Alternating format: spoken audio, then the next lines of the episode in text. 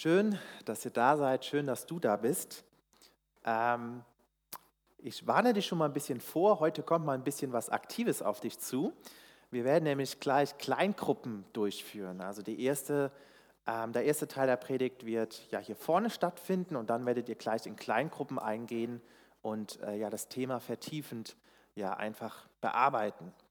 Ähm, doch bevor wir zu den Kleingruppen kommen, könnt ihr euch jetzt erstmal zurücklehnen, entspannen, die Füße hochlegen, wenn ihr das hier dürft, oder auch nicht.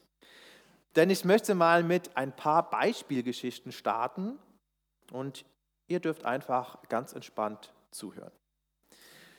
Ähm, erste Geschichte. Stellt euch mal vor, die Emma, ich hoffe, hier haben wir keine Emma, wenn doch, es ist einfach nur eine Pseudonyme Emma.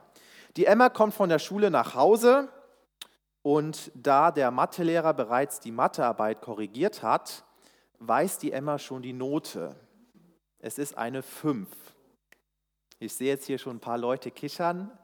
Ja, ähm, ich nehme auch das Beispiel der Mathearbeit, weil ich fühle mich da sehr angesprochen. Ähm, als Schüler hat es mich auch immer getroffen mit der Mathearbeit. Also mein herzliches Beileid. Ähm, also die Emma hat die Note schon bekommen, aber der Klassenlehrer hat die Klassenarbeitshefte, also der Mathelehrer hat die Klassenarbeitshefte zu Hause vergessen und hat die Klassenarbeitshefte der Klasse nicht zurückgegeben. Also Emma hat noch nicht die Klassenarbeitshefte, aber sie hat schon die Note, eine Note 5. Emma geht dann nach Hause und dann ähm, kommt natürlich die Frage von den Eltern, hast du heute die Mathearbeit zurückbekommen?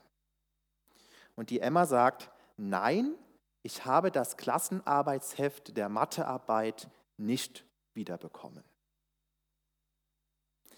Eine zweite Geschichte. Ähm, Paul ist bei seinem guten Freund Jamal und ähm, ja, dort gibt es Mittagessen und Jamal hat eine andere Kultur, wie der Name vielleicht schon verraten lässt. Und ähm, ja, der Paul, der, der, ja, der wirkt das Essen so ein bisschen runter und er hofft einfach, dass nicht diese eine Frage gestellt wird. Paul, schmeckt es dir? fragt irgendwann die Mutter vom Jamal.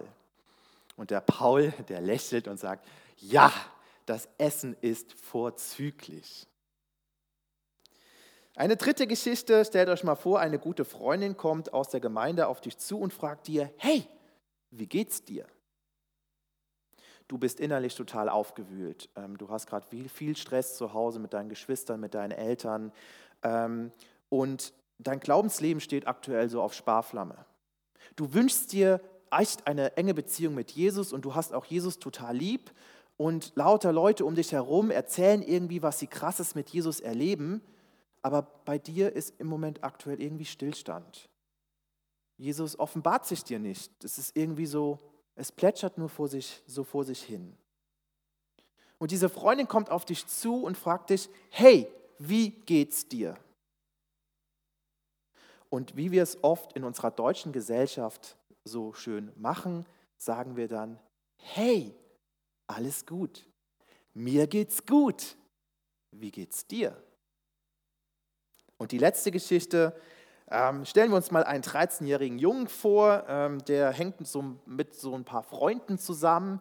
Ähm, ja, die haben sich so ein paar Zigarren ähm, ja, irgendwo hergeholt und rauchen die jetzt hinter dem Schuppen von dem Vater. Irgendwann kommt der Vater des 13-jährigen Jungs raus und ruft so, hey, wo seid ihr, was macht ihr so? Ähm, die Jungs tun schnell die Zigaretten irgendwie ausmachen und ähm, der 13-jährige Junge macht die aus, aber steckt sie hinten in seine Hosentasche, weil die Zigarre ist nur zur Hälfte äh, weggeraucht und das wäre ja zu schade, die wegzuschmeißen. Ne? Der Vater kommt so um die Ecke, die Jungs stehen da so, der Vater fragt, hey, was macht ihr denn hier so? Und die Jungs, wir chillen nur hier so ein bisschen. Ne? Und der Vater will sich gerade so wegdrehen und sieht plötzlich so einen richtig schmerzverzehrenden Gesichtsausdruck bei dem Jungen und schaut so ein bisschen um die Ecke und plötzlich kommt da so Qualm hinten aus der Tasche hinaus. Ne? Frage, was passiert in all diesen vier Geschichten? Leonie, jemand lügt. Jemand lügt und das ist auch das zentrale Thema der heutigen Bibelarbeit. Ähm, an diesen Geschichten kann man auch sehr gut erkennen, dass jede Lüge irgendwie einen anderen Beweggrund hat, also eine andere Ursache. Ne, die Emma und der rauchende Junge, die lügen vielleicht, weil sie keine Lust auf die Konsequenzen haben oder weil sie auch Angst vor den Konsequenzen haben. Also wenn ich mit einer 5 oder mit einer 6 in der Mathearbeit nach Hause gekommen habe, ich hatte da schon Respekt vor den Konsequenzen. Ähm, die Emma lügt vielleicht aber auch, weil sie einfach keine Lust auf die Konsequenzen mit den Eltern hat. Ne? Boah, nicht schon wieder so eine Diskussion, muss ich mir nicht antun. Der Paul, der lügt aus Höflichkeit. Das Essen ist vorzüglich. Man kann ja jetzt nicht sagen, nee, das Essen schmeckt mir überhaupt nicht. Und das, Gemein, äh, das Mädchen aus der Gemeinde lügt vielleicht aus Hilflosigkeit. Ich erlebe gerade mit Jesus nichts und um mich herum erzählen alle so tolle Geschichten, was sie mit Jesus erleben und ich fühle mich gerade hilflos. Warum habe ich gerade so ein laues Glaubensleben? Manche Lügen sind aber auch aus Ehrgeiz, aus Egoismus oder ganz klar aus Bosheit. Das kennen wir, glaube ich, auch alle, dass wir gerne einfach mal lügen, um jemand anderem ein etwas reinzudrücken. Und ganz bekannt sind in unserem Sprachgebrauch ja, Sprachgebrauch ja auch die sogenannten Notlügen. Ne? Und deswegen heißt es auch in einem Zitat, Lügen gibt es in vielen Variationen und Größen. Lügen gibt es in vielen Variationen und Größen. Und mit dem Thema Lügen werden wir uns heute beschäftigen und nach langer, langer Zeit, und da freue ich mich richtig drauf, das lange Kapitel in Johannes 8 abschließen. Und schlagt mal bitte gemeinsam Johannes Kapitel 8, Vers 37 bis 59 auf. Es ist ein ziemlich langer Abschnitt, den werde ich jetzt nicht vorne an der Wand projizieren. Ähm, deswegen wäre es gut, wenn ihr eine Bibel dabei habt oder gerade euch noch holt und den Text mitgeht. Ich lese heute aus der ähm, NGÜ-Übersetzung vor. Dort sagt Jesus, ähm, zu den Juden, die die ganze Zeit ihn herausfordern und sagen, nein, du bist nicht der Sohn Gottes ähm, und wir sind doch wahre Israeliten, ähm, sagt Jesus zu den Israeliten, ich weiß, dass ihr Nachkommen Abrahams seid. Also Abraham war ja sozusagen der Stammvater von Israel. Und trotzdem trachtet ihr mir nach dem Leben. Das kommt daher, dass ihr euch meinen Worten gegenüber verschließt. Ich rede von dem, was ich beim Vater gesehen habe und auch ihr habt einen Vater, auf dessen Anweisungen ihr hört. Die Israeliten sagten, unser Vater ist Abraham, erwiderten sie. Jesus entgegnete, wenn ihr wirklich Kinder von Abraham wärt, würdet ihr auch so handeln wie Abraham. Stattdessen wollt ihr mich töten. Mich, der euch die Wahrheit, mich, der ich euch die Wahrheit sage, wie ich sie von Gott gehört habe. So etwas hätte Abraham nie getan. Ihr handelt eben genau wie euer wirklicher Vater. Wir sind doch keine unehelichen Kinder, protestierten sie. Wir haben nur einen Vater und das ist Gott. Jesus erwiderte, wenn Gott euer Vater wäre, würdet ihr mich lieben. Denn von Gott bin ich zu euch gekommen, nicht im eigenen Auftrag. Gott ist es, der mich gesandt hat. Aber ich kann euch sagen, warum mein Reden für euch so unverständlich ist und wie es kommt, dass ihr gar nicht fähig seid, auf mein Wort zu hören. Ihr stammt vom Teufel. Der ist euer Vater. Und was euer Vater wünscht, das führt ihr bereitwillig aus. Der Teufel war von Anfang an ein Mörder und stand nie auf dem Boden der Wahrheit, weil es in ihm keine Wahrheit gibt. Wenn er, also der Teufel, lügt, redet er so, wie es seinem ureigensten Wesen entspricht, denn er ist ein Lügner. Ja, er, der Teufel, ist der Vater der Lüge. Ich, Jesus aber, sage die Wahrheit und gerade das ist der Grund, weshalb ihr mir nicht glaubt. Wer von euch kann behaupten, ich hätte je eine Sünde begangen? Wenn ich aber die Wahrheit sage, warum glaubt ihr mir dann nicht? Wer von Gott stammt, hört auf das, was Gott sagt. Ihr hört deshalb nicht darauf, weil ihr nicht von Gott seid. Die Juden riefen, haben wir nicht recht, du bist ein Samaritaner und du bist von einem Dämon besessen, genau wie wir es gesagt haben. Nein, entgegnete Jesus, ich bin nicht von einem Dämon besessen, ich ehre meinen Vater, ihr aber tretet meine Ehre mit Füßen. Doch ich brauche sie nicht zu verteidigen, es ist einer da, der tut das und er ist auch Richter. Eins aber versichere ich euch, wenn jemand sich nach meinen Worten richtet, wird er niemals sterben. Jetzt sind wir sicher, dass du von einem Dämon besessen bist, triumphierten die Juden. Abraham ist gestorben, die Propheten sind gestorben und du behauptest, wenn einer sich nach deinen Worten richte, werde er niemals sterben. Bist du etwa mehr als unser Vater und die Propheten, die alle gestorben sind? Für wen hältst du dich eigentlich, Jesus? Jesus erwiderte, wenn ich mir selbst eine solche Ehre anmaßen würde, wäre sie nichts wert.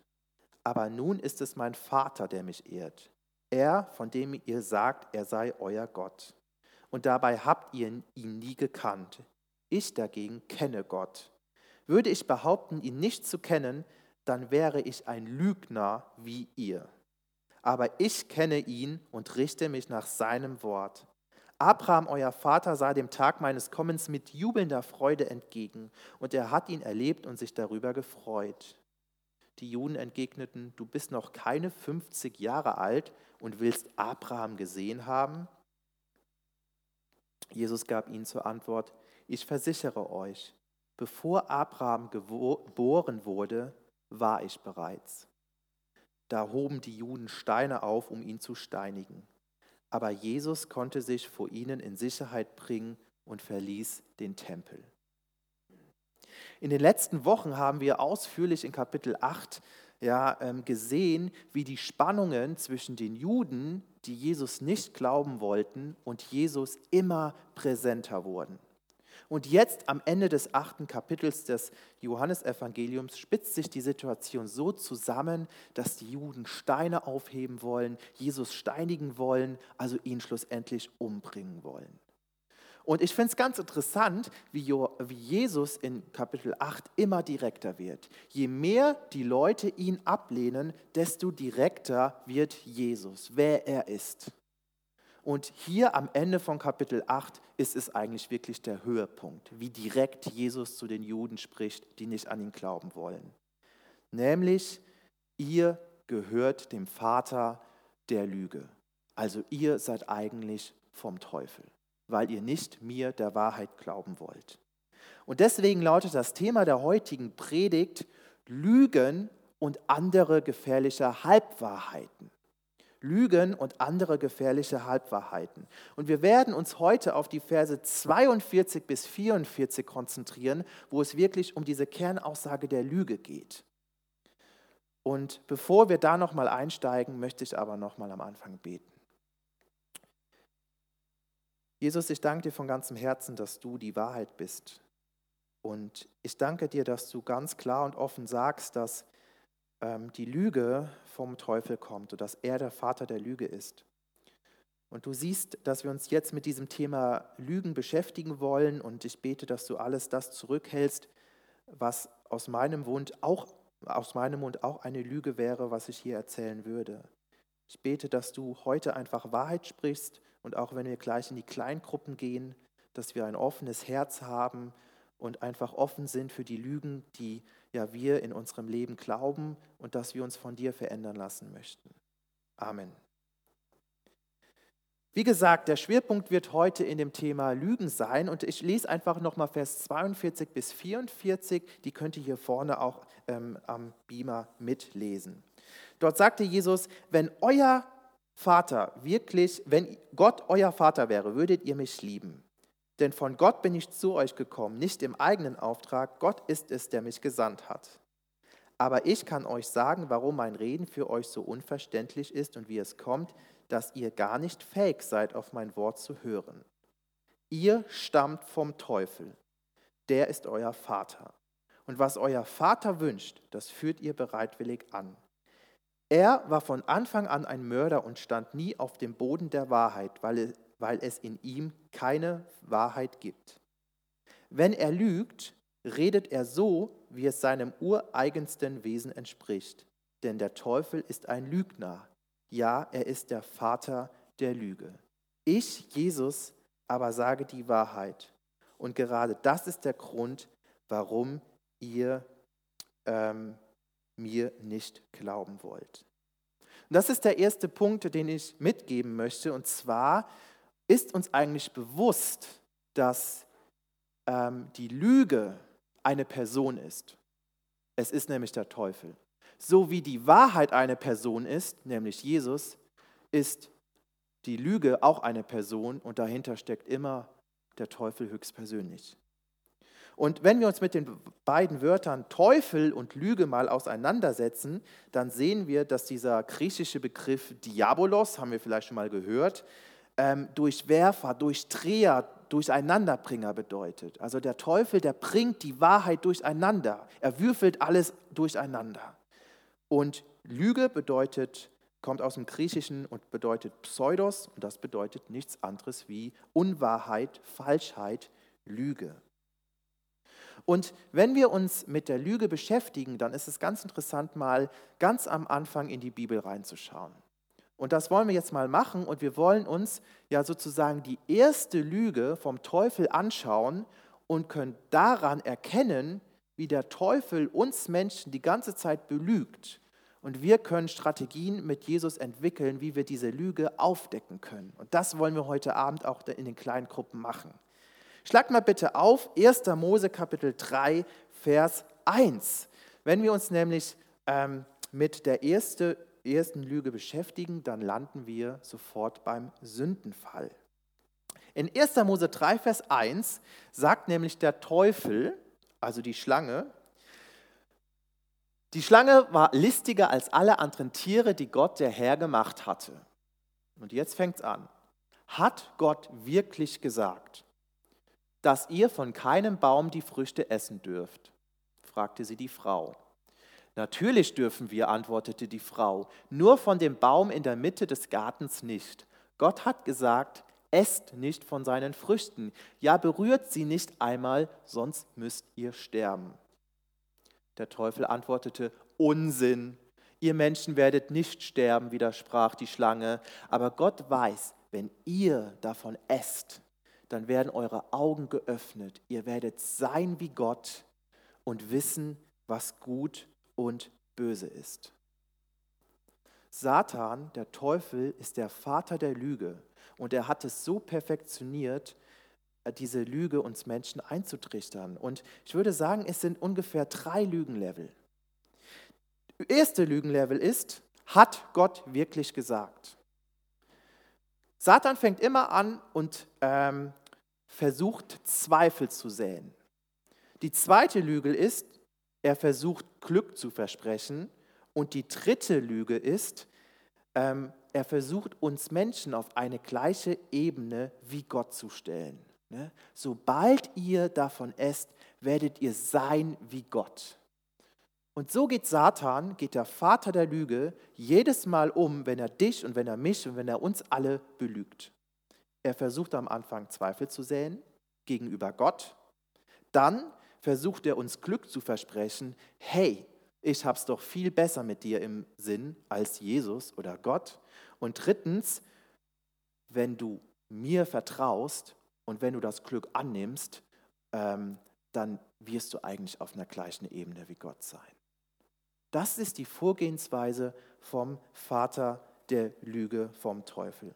Und der Vater der Lüge lügt nicht nur offensichtlich, sondern er baut die Lügen ganz verstrickt und unscheinbar auf. In 2. Korinther 11, Vers 14 lesen wir, Satan tarnt sich selbst als Engel des Lichts. Also der Teufel, der ist so schlau, der kommt irgendwie an und tarnt sich und ja, verspricht dir Glück und all das Gute. Und wir Menschen kriegen oft gar nicht mit, dass das jetzt eine Lüge ist.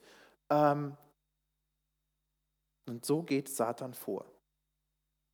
Und auch wenn uns Satan, der Teufel, bestimmte Angebote macht, die verlockend sind, süß sind, hell leuchten, muss uns Menschen bewusst sein, dass der Teufel der Vater der Lüge ist und nicht das Beste für uns Menschen im Sinn hat. Deswegen heißt es auch in Johannes 10, Vers 10, der Dieb, und damit ist auch der Teufel gemeint, der Teufel kommt nur, um die Schafe zu stehlen, also um die Schafe, um die Menschen von Gott wegzuziehen, sie zu stehlen und zu schlachten und um Verderben zu bringen. Ich aber, sagt Jesus, bin gekommen, um ihnen Leben zu bringen, Leben in ganzer Fülle. Das ist der erste Punkt. Die Lüge ist nicht nur eine Lüge, sondern hinter der Lüge steht immer eine Person und das ist der Teufel. Ich habe mal ein Zitat mitgebracht. Das Max-Planck-Institut für Bildungsforschung in Berlin und das Technion, Israel Institute of Technology, oh, mein Englisch ist nicht so gut, haben im Jahr 2019 565 internationale Studien über Lügen ausgewertet. Interessant, demnach tendieren jüngere Menschen eher zum Lügen als ältere Menschen. Das kann daran liegen, dass junge Menschen die Selbstpräsentation wichtiger ist als ältere Menschen und sie mehr soziale Kontakte, also auch mehr Möglichkeiten zu lügen haben, sagt Matthias Gamer oder Gama. Ich finde es hier sehr interessant, wie hier die Begründung ist. Junge Menschen ist die Selbstpräsentation wichtiger als älteren Menschen und dadurch lügen sie mehr. Ich denke, da ist auf jeden Fall was Wahres dran. Klar, die Menschen haben schon immer gelogen. Aber ähm, ich würde mal so frech behaupten, durch Social Media haben wir gerade eine riesige Lügenplattform entwickelt. Und ich denke, das ist uns eigentlich allen bewusst, oder? Und wisst ihr, was das Schreckliche ist? Wir machen trotzdem da mit. Wir wissen, dass die ganzen Geschichten, die irgendwelche Influencer verbreiten oder so, dass so vieles davon erstunken und erlogen ist. Ja? Und wir glauben, wenn ich so viele Follower hätte, dann, dann wäre ich glücklich. Oder ich werde niemals so einen Body Mass Index wie Pamela Reif haben, aber ich muss es wenigstens versuchen, damit ich meinen Wert steigern kann. Ja, ich weiß, dass dieses Foto von der Influencer irgendwie mit Photoshop bearbeitet wurde. Hey, aber so ein heißes Mädel, das will ich auch mal als Freundin haben. Und so, so jemanden muss ich mal heiraten. Wisst ihr, ich habe auch lange Zeit dieser Lüge geglaubt oder jetzt auch glaube ich immer noch Lügen. Wir sind davor ja nicht irgendwie befreit. Aber bevor ich meine Frau kennengelernt hatte, hatte ich so meine To-Do-Liste, also meine Liste, was meine Frau alles, was meine zukünftige Frau alles haben muss.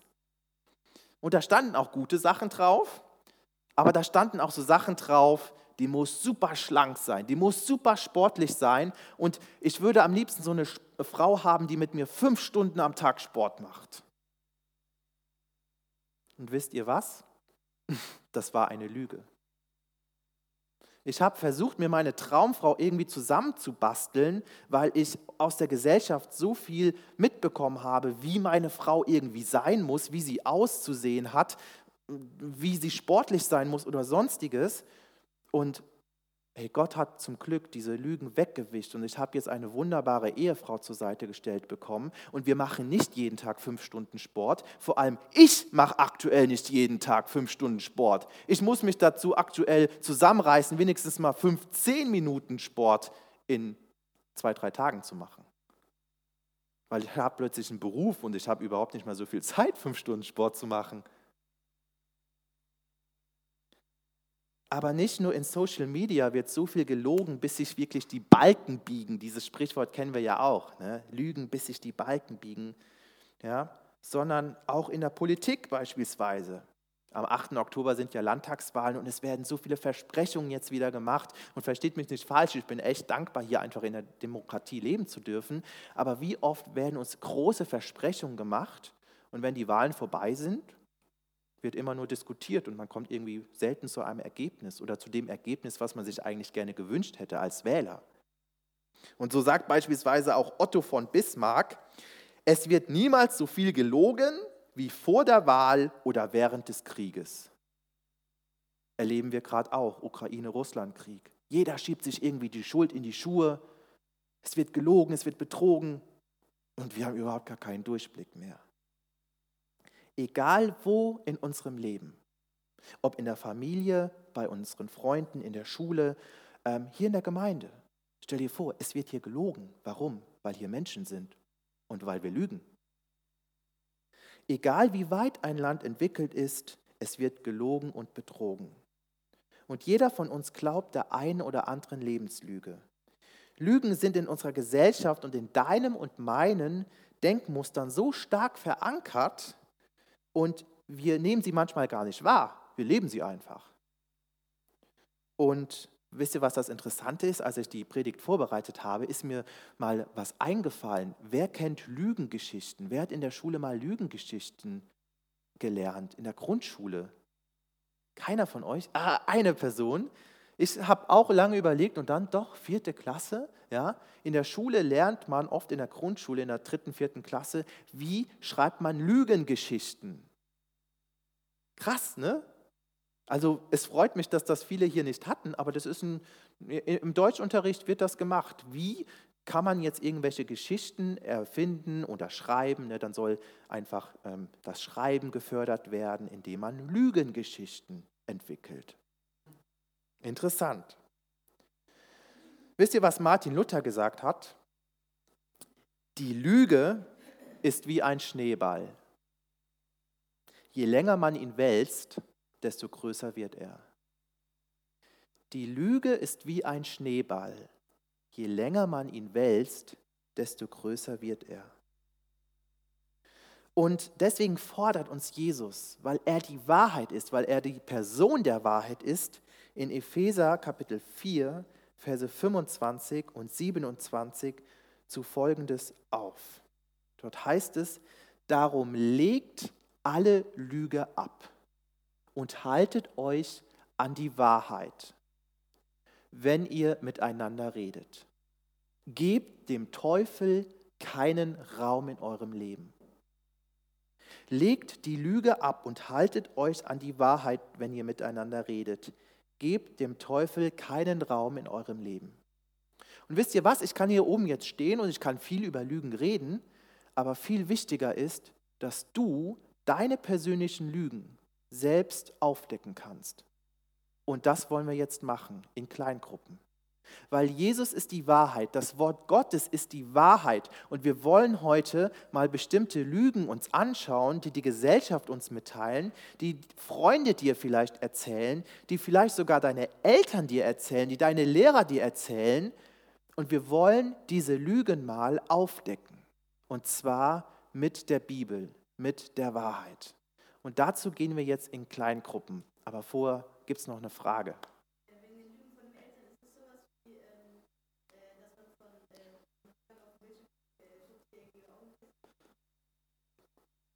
Kriegt man viereckige Augen, wenn man jetzt so lange auf dem Bildschirm schaut?